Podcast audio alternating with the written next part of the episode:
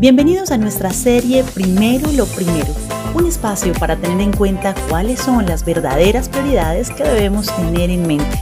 Quédate hasta el final.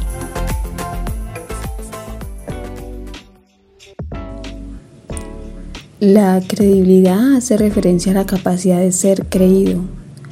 Para tener credibilidad, la persona o la información deben generar confianza en los demás. Es importante recordar que la base de la credibilidad debería ser siempre la honestidad. Ahora bien, la credibilidad en la vida del cristiano no es un don que nos cae del cielo, es un valor que debe cultivarse en cada acto de nuestra vida y permitir al Espíritu Santo hacer su obra en nosotros. Para ser creíbles debemos trabajar día a día en nuestro carácter para asemejarnos más a Cristo. Difícilmente hallaremos en el Antiguo Testamento un personaje que haya agradado el corazón de Dios de una manera tan profunda como el rey David. En el Salmo 15, el pasaje en el que meditaremos en nuestro podcast, el rey David se presenta ante Dios con dos preguntas que parecen existenciales.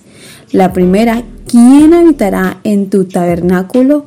La segunda, ¿quién morará en tu monte santo? Aclaremos lo siguiente, el tabernáculo es lo que simboliza la presencia de Dios en medio de su pueblo y servía como santuario donde los israelitas iban a presentar sus oraciones, sus sacrificios y sus alabanzas a Dios. Y el monte santo simboliza un lugar espiritual alto donde podemos estar más cerca de Dios. El rey David deseaba agradar a Dios, estaba preocupado por esas cualidades necesarias para encontrarse con Dios o estar más cerca de Él. Y precisamente en el Salmo 15 podemos encontrar unas características que describen a una persona creíble o con credibilidad. Lo primero que nos indica este salmo es que una persona creíble anda en integridad, hace justicia, habla con la verdad, no calumnia, es decir, no anda en pleitos ni, busca desprestigiar a otras personas, inventando falsos comentarios para dañar su reputación no hace mal al prójimo, sino que por lo contrario, las personas que se encuentran a su lado reciben esa bondad y, misericordia y no todo lo contrario que sería la maldad. No acepta información que desacredite a otros. Es una persona en la que se puede confiar y en la que los chismosos no encuentran un cómplice. No aprueba el estilo de vida de aquellas personas que se apartan de Dios, pero busca a los que desean agradar a Dios. Dios es el estándar con el que regula sus relaciones interpersonales y también mantiene sus promesas a pesar del daño que le puedan ocasionar. Es una persona de honor y en la que se puede confiar. No es usurero o usurera, busca ayudar a los demás y no sacar provecho de sus necesidades o de la situación.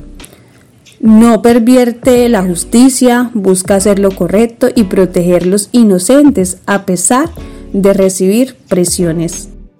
Al observar dichas condiciones o características, notamos que Dios pide requisitos éticos en relación a nuestros semejantes para entrar en comunión con Él o estar más cerca de Él. En el Salmo 15 se define el costo también de residir o habitar en la presencia de Dios. El hombre no fue ni es capaz de pagar el costo de estar en la presencia de Dios, porque si cumple unos requisitos, incumple otros, los que hoy cumplen, mañana los incumple, lo, que unos hombres cumplen, otros no. Nos preguntamos cuál debe haber sido la decisión de, de, David cuando tuvo la respuesta de Dios a sus preguntas y encontrarse con que no hay nadie digno de estar en su presencia o de recibir esa gracia inmerecida. Algo sí es claro y es que una persona con credibilidad se comporta de acuerdo a los parámetros divinos, de acuerdo a los parámetros del cielo. La estabilidad en esta vida solo se consigue agradando a Dios y viviendo de acuerdo a sus mandatos. Es que además el carácter define a las personas que agradan a Dios Y este se manifiesta en esas actividades cotidianas, en nuestro día a día. El Salmo 15 también nos recuerda que el Señor busca adoradores que iban de acuerdo a sus pautas morales, que sus vidas reflejen aquí en la tierra que la presencia de Dios habita en ellos y que realmente su comportamiento demuestre que están cerca de Él. Así que oremos a Dios en nuestra intimidad, en esos tiempos que asignamos para oración al comenzar el día, en la tarde o antes de dormir, podamos pedir a Dios por una sensibilidad espiritual para poder examinarnos, escudriñarnos, evaluarnos sobre aquellas manifestaciones de carácter que, debemos tener delante de nuestros semejantes, para así poder vivir un cristianismo creíble y coherente ante las personas que nos rodean. Dios te bendiga.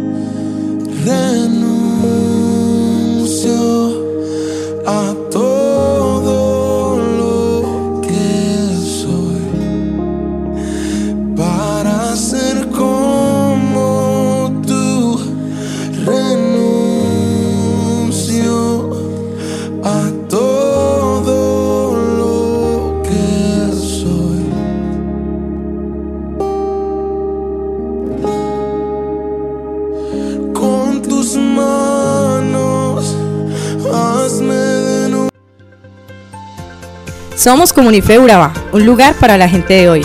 Síguenos en redes sociales como Comunife Urabá y en la web www.comunifeurabá.com. Allí encontrarás todo un contenido digital reservado de parte de Dios para ti. Nuestras reuniones miércoles 7 y 30 pm, toda una experiencia de oración y domingos 9 y 30 am destacamos la importancia de Dios en nuestra vida al compartir en familia. Te esperamos.